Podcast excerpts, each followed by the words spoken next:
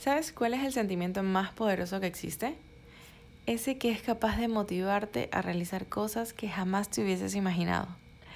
Ese que puede inspirarte de la nada y que también puede causarte un dolor del que piensas que no podrás escapar. Este es el episodio número 5, en donde hablaremos un poco sobre el sentimiento más poderoso que existe y del que no puedes escapar. Uf, ¿te unes?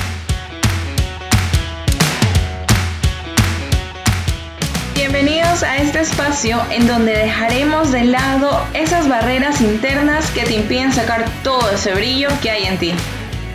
En este podcast quiero compartir contigo experiencias, reflexiones, anécdotas y sobre todo acciones que puedes realizar para que lleves tu vida al siguiente nivel. Soy Jen Fernández y estoy lista para romper creencias limitantes junto a ti y potenciar sonrisas. Este es tu momento. ¿Te unes?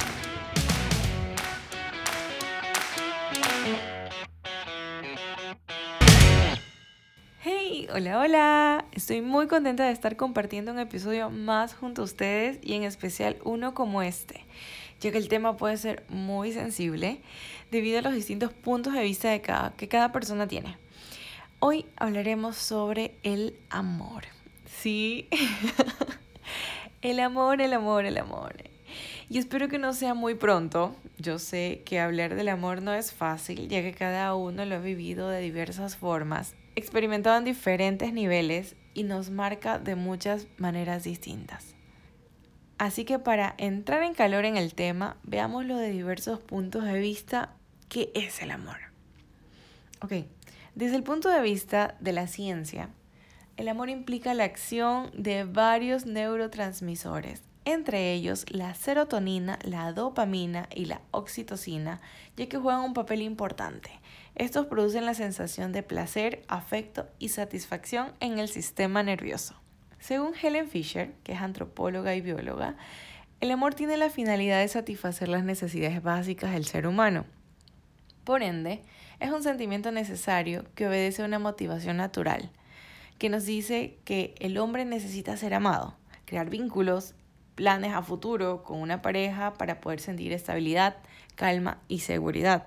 De esta manera, las relaciones amorosas se basan en un acuerdo en el que dos personas suplen sus necesidades biológicas y antropológicas. ¡Wow! No, la ciencia puede sentirse reveladora, pero también muy fría. ¿No creen?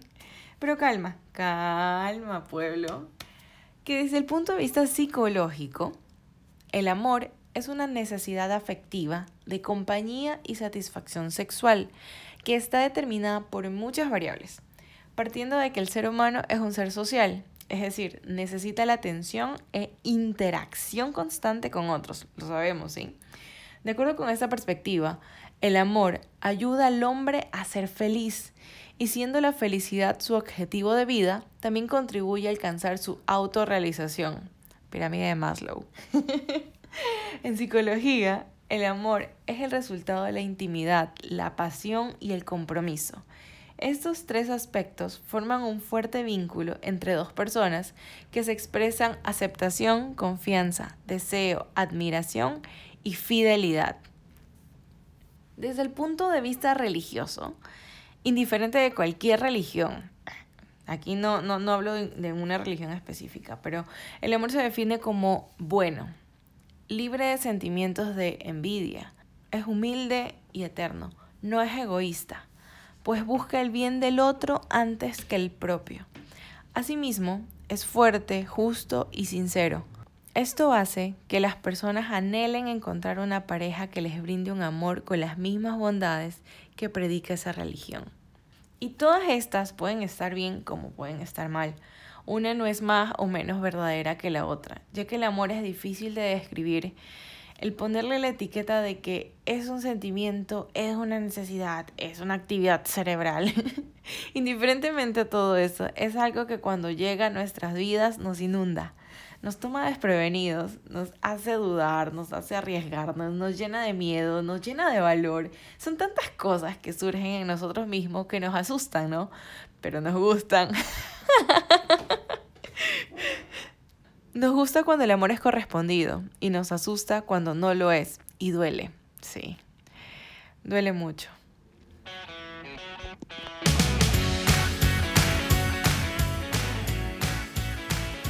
A lo largo de mis años he aprendido, espérate, eso suena como si tuviera muchísimos años, pero bueno, a lo largo de todo este tiempo he aprendido mucho sobre el amor. He experimentado diferentes tipos de amor y en diferentes niveles. Y en mi experiencia quiero compartirles algunas cosas que he aprendido en este camino y que de seguro seguiré aprendiendo porque quiero seguir amando. Uno, el amor no se debe forzar. No puedes decidir a quién amar o quién te ame. Es algo que surge que no sabes cuándo va a pasar y solo sucede. No puedes ir por la calle y escoger con el dedo a la persona y decir, de él me voy a enamorar o de ella me voy a enamorar. Así no funciona. Lo que sí puede pasar es que vayas por la calle y veas sonreír a alguien y algo en ti empieza a brotar. Pero tiene que ser bidireccional para que pueda florecer. 2. El amor se expresa de diferentes maneras. No puedes obligar a nadie a amarte como tú quisieras ser amado. Cada persona tiene su forma de expresar su amor, basado en su sistema de creencias y en sus experiencias. Es por eso que la comunicación es clave en las relaciones, para que de esa manera puedas llegar a comprender a la otra persona y viceversa. En ese momento, dependiendo de la madurez de la relación y de las personas, pueden llegar a ser flexibles. Y si, por ejemplo, eres de los que no le gusta estar besándose en sitios rodeados de muchas personas y a tu pareja sí, puedes sorprenderlo o sorprenderla robándole unos besos inesperados, así como también la otra persona dándote tu espacio y respetando tus gustos. Es lindo, ¿no? 3. Las expectativas matan el amor. Sí, lo habíamos hablado en un capítulo anterior a este y es que idealizar a las personas y mucho más a una pareja hace que pierdas la oportunidad de conocer personas que pueden ser increíbles en tu vida. Queremos personas que estén a nuestra altura y está bien querer eso, pero debes analizar qué tan alto es esa medida, qué tan rígida e inflexible eres si la persona no cumple con todo ese listado de skills, ¿sí? Porque solemos hacer eso, no, quiero que sea alto, quiero que tenga tales y tales eh, actitudes, quiero que no sé, la verdad, cada uno tiene su propia lista, pero ¿qué tan flexible eres con eso? Una amiga una vez me dijo que ella no salía con nadie porque quería un novio que estudiara medicina, que fuera alto, guapo, que tuviera solvencia económica. Empezó a hacer amistades en esa facultad, en la facultad de medicina. Y creo que le llevó, no sé, un mes y empezó a salir con alguien que cumplía ese perfil. A las dos semanas de salir, se estaba volviendo loca, ya que para ella él era un tipo aburrido, que no tenía tiempo para salir con ella, ya que tenía otras obligaciones y cosas que hacer. A lo que voy es que no porque encuentres a alguien que cumpla todos esos requisitos que esperas, esa persona será la que te va a flechar o la que va a hacerte sentir esas cosas que quieres o la que vas a amar. Realmente va mucho más allá que solo un listado de cómo te gustaría que sea esa persona o cómo es el tipo de persona que te gusta. Va más allá. Cuatro, el amor implica sacrificios. Y aquí quiero dedicar este punto a los que somos padres.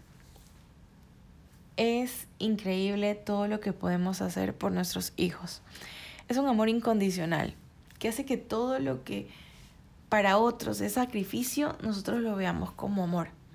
Esas madrugadas que te pegas en los primeros meses, que pesan muchísimo, muchísimo, pero que cuando cumplen tres años las recuerdas y sonríes, porque a pesar de que fueron duras, y sabes que fueron duras, hoy son parte de tu experiencia en ese capítulo de tu vida. ¿Te imaginas no haber vivido esa experiencia, te imaginas no haberlo abrazado mientras lloraba, te imaginas no haber vivido todo eso con él o con ella, es como que sentirías un vacío, no estarías completo. Cuando se ama de verdad, muchas de las cosas que hacemos, invertimos, entregamos o dejamos de hacerlo valen, lo valen, ya que se toma la decisión de hacerlo por amor. La quinta, la quinta, la número cinco debes amar cuando estés listo, no cuando estés solo. Sí, lo sé, lo sabes, lo sabemos. Y como dijo Arjona, ese miedo idiota de verte viejo y sin pareja te hace escoger con la cabeza lo que es del corazón. Y yo tampoco tengo nada contra ellos, ¿ah? Pero es que hay muchas personas que no pueden estar solos, que terminan una relación y empiezan otra. Y no está mal, cada quien sana, supera y reinicia a su tiempo y a su manera. Pero deberías hacerlo cuando realmente estás listo o lista. Cuando lo haces porque encuentras a alguien que te impulsa a querer volver a intentarlo de verdad. No cuando buscas quemar el tiempo. La verdad, yo no soy de las que comparte esa frase de disfruta del equivocado mientras llega el indicado. no, bullshit. Al menos para mí. Yo soy pro de ponerle toda la energía, pasión y atención que requiere una relación, ya que si he decidido iniciar algo, no estoy pensando en que mañana terminará. Por eso mejor no empiezo nada. Es como que vas a empezar una carrera y dices, ¿sabes qué? A medio camino no, no, no voy a llegar, no voy a ganar. Entonces, ¿para qué vas a correr? Ya. Soy de las que cuando algo es joda, es joda, pero cuando algo es serio, hay que ponerle empeño. Y uno le pone empeño cuando está listo. Eso es algo que se nota en las relaciones. Cuando realmente ambos están poniéndole la energía que se requiere para que todo fluya. Y cuando eso se agota, se nota. no sé si les ha pasado, déjenme en los comentarios si sí. El punto número 6, mi experiencia número 6. el alma gemela no existe. Lo repito, el alma gemela no existe. y antes de que tengas alguna reacción positiva o negativa al respecto, wait, wait, wait. Te daré mi opinión y puedes dejarme la tuya en los comentarios para poder entender qué piensas al respecto. Pero primero escúchame. Cuando leí Brida de Paulo Coelho, se generaron muchas cosas en mi mente. Desde dudas sobre las creencias que había en mi mente en aquel tiempo, hasta nuevas emociones de ver que podían existir muchas otras cosas más allá de lo que podía ver en ese momento o de lo que podía imaginarme.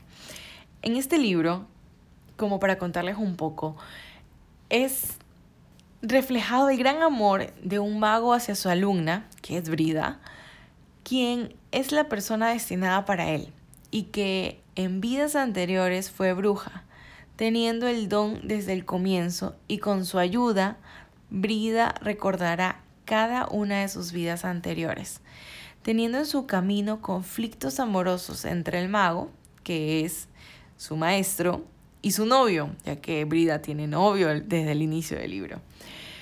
El libro nos muestra cómo la grandeza del amor puede superar todos los obstáculos y dejar ir al alma gemela.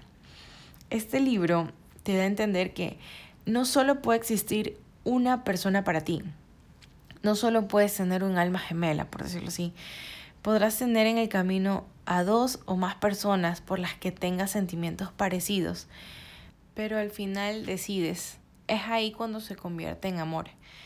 Para mí el amor es una decisión en la que basados en un sentimiento previo florece y se transforma y, y se fortalece con acciones. Tú decides al final cuánto estás dispuesto a dar de eso que tú tienes, cuánto estás dispuesto a aceptar a la otra persona. Y sé que ahora estás pensando, entonces, Jen, ¿qué mismo? ¿Sí o no? ¿Crees en el, en el alma gemela o no crees que es que mismo? Para mí, el alma gemela no existe si es como muchos lo idealizan, la verdad. Para mí, tengo mi propia versión del alma gemela y sé que muchos podrán tener también su propia versión del alma gemela. Para mí el alma gemela no es encontrar la persona que es idéntica a ti y que dice somos compatibles y oh, es igualita como lo idealizo, oh, cumple todas las expectativas que, que tengo, tenemos las mismas opiniones, hacemos las mismas actividades, nos gustan las mismas cosas, nos llevamos siempre bien. No. Para mí, así como lo dijo Benedetti, tu alma gemela no es alguien que entra a tu vida en paz es alguien que viene a poner en duda las cosas, que cambie la realidad, alguien que marca un antes y un después en tu vida. No es el ser humano que todo el mundo ha idealizado, sino una persona común y corriente que se las arregla para revolucionar tu mundo en un segundo. Profundo, ¿no? Sí. Ay, este Benedetti, este Benedetti. Aquí donde me escuchan, yo soy un pancito de dulce, solo que con una cubierta de palanqueta, esas bien duras y crujientes. Ay, el alma gemela es alguien cuyas cerraduras coinciden con tus llaves y cuyas llaves coinciden con tus cerraduras. Cuando nos sentimos lo bastante seguros para abrir nuestras cerraduras, surge nuestro yo más verdadero y podemos ser completa y honestamente quien somos. Cada uno descubre la mejor parte del otro. Y voy a cerrar esto con el último punto que es el amor es libertad. Y lo sé. lo sé porque lo he experimentado y si sabes de lo que te hablo, qué genial. Y si aún no sabes a lo que me refiero, es la libertad de ser tú mismo, de no ocultarte, de brillar con todo tu ser, de decir lo que piensas y respetar lo que piensa el otro. Libertad de exponerte y exponer tus sentimientos sin temor de ser juzgado. Ese es para mí el amor. El amor te libera. El amor no te encierra. El amor te deja ser quien eres. El amor te deja brillar. El amor es un sentimiento que desarrollamos por otras personas, pero que también podemos desarrollar por animales y objetos, en distintas medidas, obviamente. Tiene el poder transformador que lo convierte en uno de los mejores sentimientos que una persona puede experimentar. Quiero hacer dos cosas antes de irnos y la primera es agradecerte por tu tiempo y por acompañarme en este episodio un poco intenso. Sí, cargado de emociones y posiblemente flashbacks o pensamientos nuevos que pudiste haber tenido durante el, durante el programa. Y dos, quiero recordarte que el amor evoluciona y evoluciona en conjunto a las personas que aman. Sí, Así que no compares una relación con otra y tampoco digas antes hacíamos aquello o me gustaría que volviéramos a hacer tal cosa. Mejor mira qué estás haciendo hoy para que se mantenga tu relación bien a futuro. El amor algunas veces duele, pero vale la pena luchar y amar. Vamos, es tu momento. Yo soy Jen y tú tienes una cita conmigo la próxima semana en un nuevo capítulo de este podcast. Encuéntrame en www.yosoyyenYTú y en las redes sociales como arroba yo soy Jen y para aprender muchas cosas más. Y entérate todo sobre este podcast en arroba es tu momento guion bajo podcast. Nos vemos. Bye bye.